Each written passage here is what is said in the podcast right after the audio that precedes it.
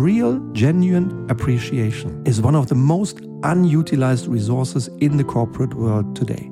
Everyone who either always fulfills expectations or sometimes fulfills them and sometimes does not fulfill them, they deserve it.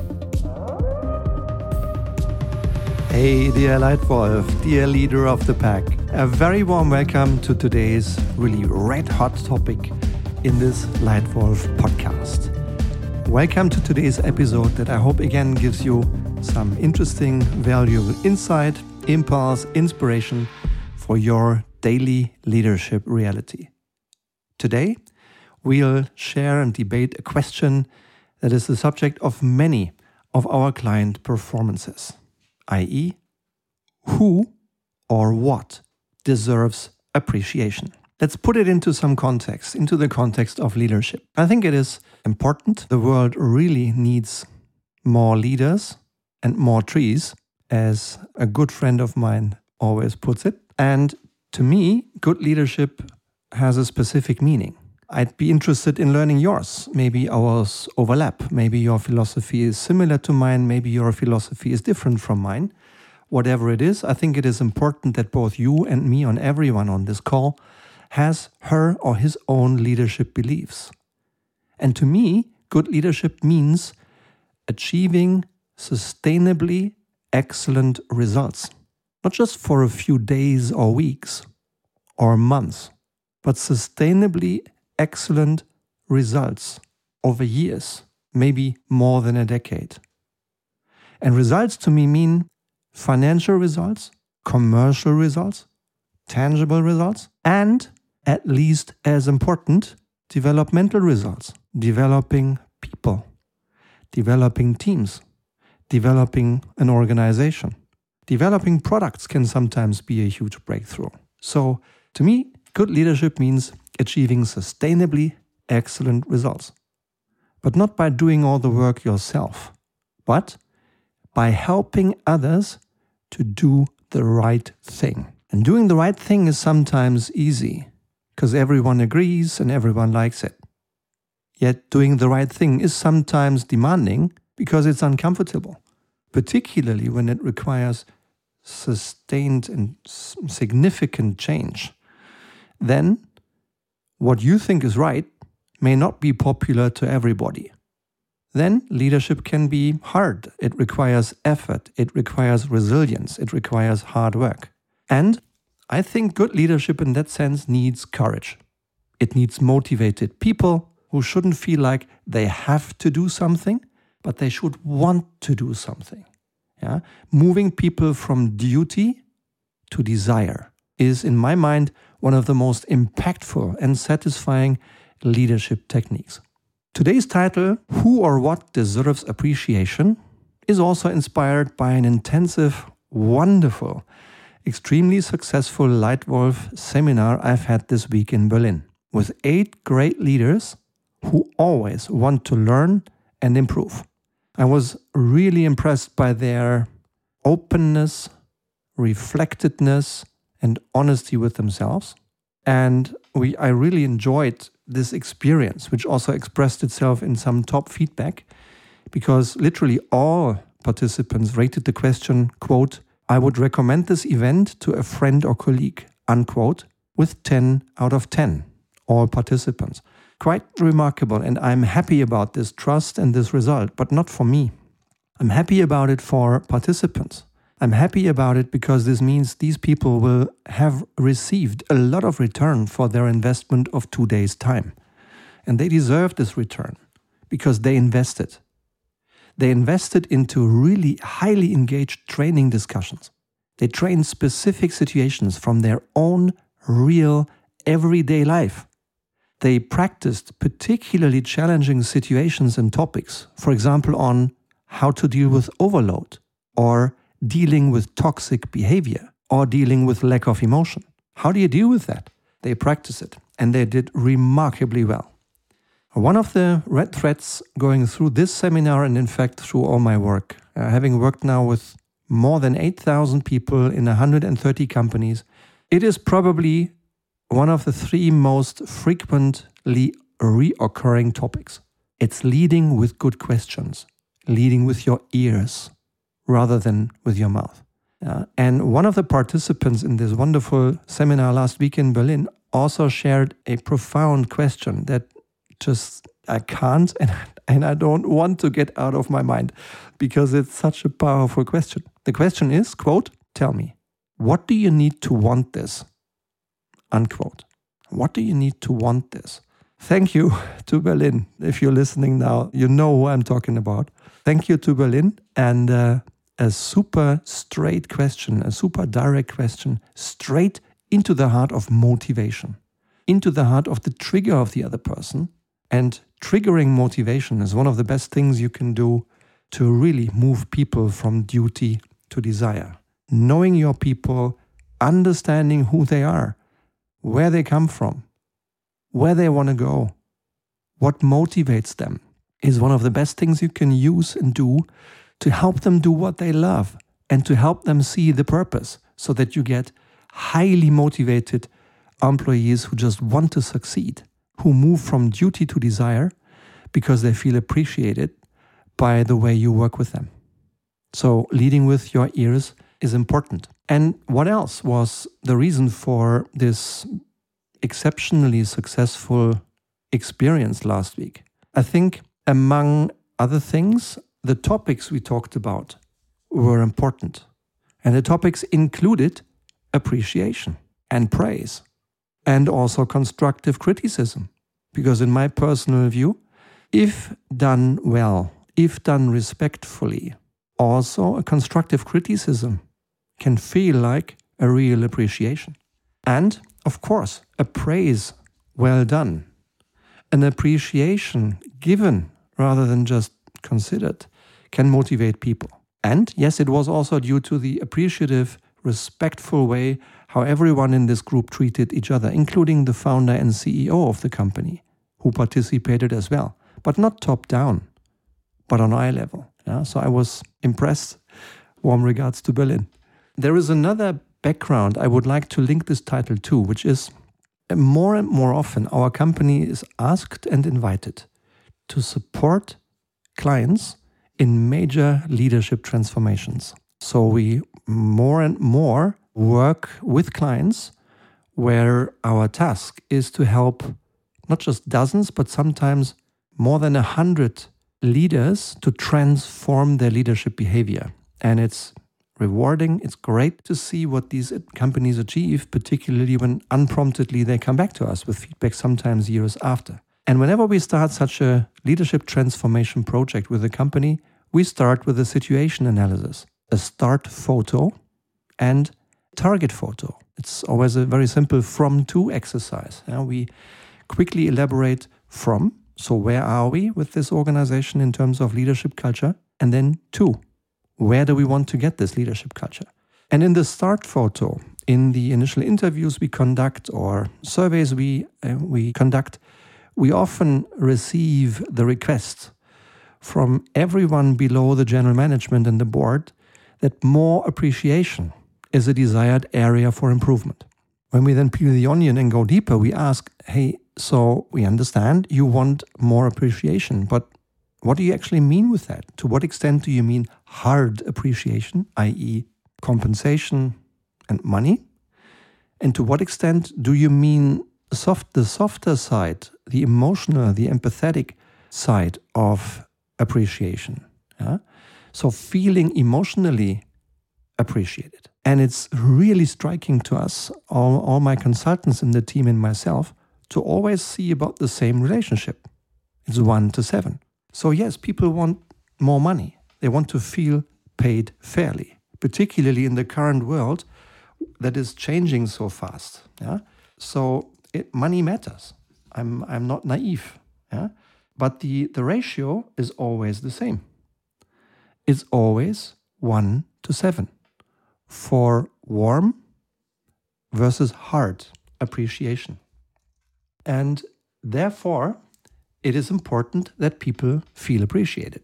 But who deserves appreciation and for what?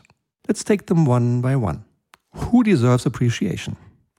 in my view and in my conviction, every person who often fulfills expectations, sometimes even overachieves against expectations, deserves appreciation. But even if they sometimes fail to deliver their results, I believe they also may deserve appreciation. Because you do not always win. Uh, I admit, I like it. I'm not playing to play, I, I like playing to win. But sometimes you win and sometimes you learn. You're not winning every game when you want to win a championship, and you don't need to.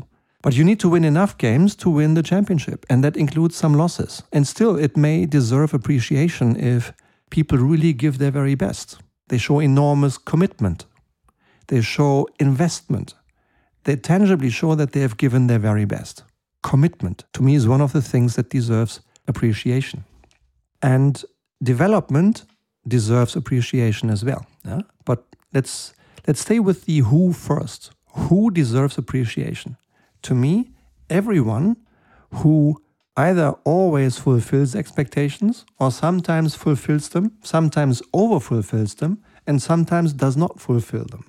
They deserve it. I think these people who are your best performers, the people you know you can count on when there is some extra work that needs doing, when there is a particularly tough project that needs delivering, you know these people you can rely on. But watch out, don't take them for granted.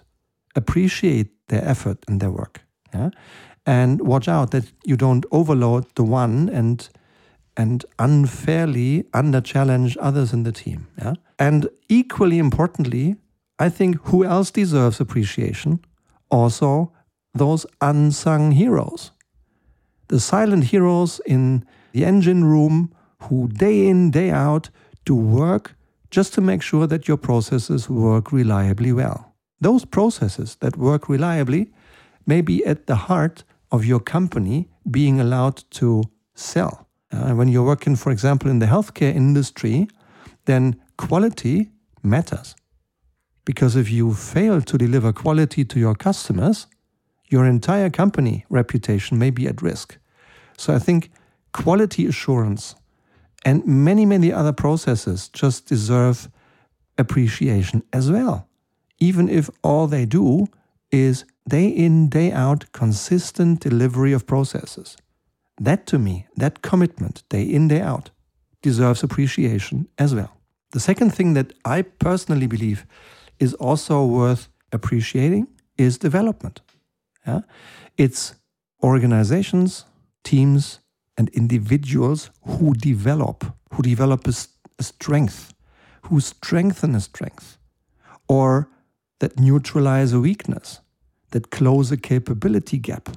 Uh, because maybe that one capability is key for your company to continue to survive or to continue growing. Yeah? So developing a capability, developing a team, developing an individual to me also deserves appreciation. It even deserves to be in, in the goals, I think. When you are leading leaders, then in my view, you should expect from your leaders that they develop their people. They own their people. Uh, not only the, the HR department. Uh, your leaders own their people and their development.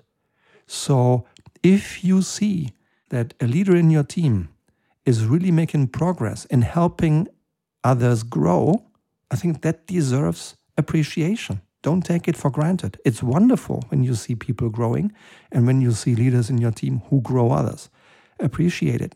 So, development deserves appreciation. And finally, results deserve appreciation.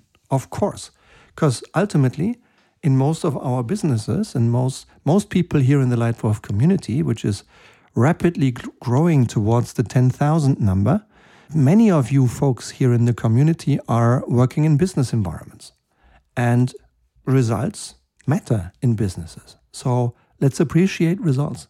And then in this triangulation of what to appreciate commitment, development, and results, I think companies differ and situations differ.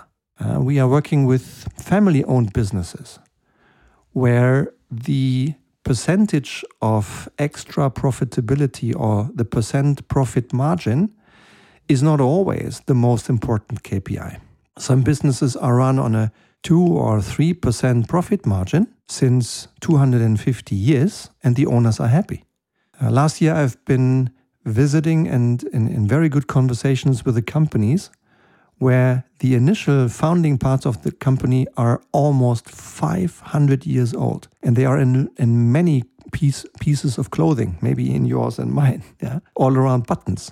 Brilliant. Uh, I was really touched and impressed by this long, long history. So, development deserves appreciation, and sometimes 2 to 3% margin is enough. Whereas, on the other end of the spectrum, we also work with dozens of companies in the private equity environment where 2% profit margin is never enough, and where even 20% profit margin may not be good enough, yeah, depending on the financial performance targets that these companies are signing up to. Yeah, or when companies are just before an exit, uh, an, an IPO, then they want to perform extraordinarily well to make sure that their IPO works.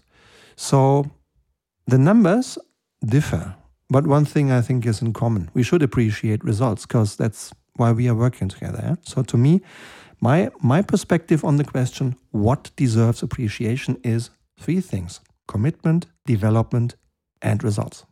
And in addition, I'm convinced real, genuine appreciation is one of the most unutilized resources in the corporate world today.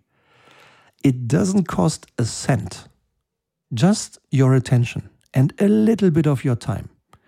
So I suggest catch your people doing important things well and then give them the appreciation they deserve. Let them know. It may motivate them for a long, long time. So this is the the core of what I wanted to exchange and share with you in this Leitwolf episode today. As you may have heard in the last episode, we have decided to change and further improve a couple of things because we constantly try to improve this podcast for your needs. And one of the things we changed this year is that we move to biannual learning episodes. So this one is for the learning of December 22 and January 23. Also to make space for things like emotional podcasts. Yeah, we do a, a series on emotion in 2023. And another thing I would like to test and try as an experiment is that I'd now like you to please contact me. Let's get into an exchange on the following question. I really sincerely invite you to please share your opinion under the LinkedIn post, by email into my email inbox, website, LinkedIn profile, Xing profile, under the whatever you choose the channel. But i'd really like you to engage and interact with the Leitwolf community around 10,000 people on all five continents. Maybe this is also the kickstart for something else that you and i don't know yet. Yeah, last friday i had a wonderful accidental meeting that now led to an invitation to google uh, where i will uh, have a, a really interesting inspiring conversation about leadership culture in google and outside who knows what will result from this? So maybe you get in touch with a contact, a new contact that is of value to you, just by commenting under this podcast post on LinkedIn, which is also going to be linked here in the show notes. So here is the question Who or what deserves appreciation? Please write, please share, please exchange with all the other members of the Leitwolf community.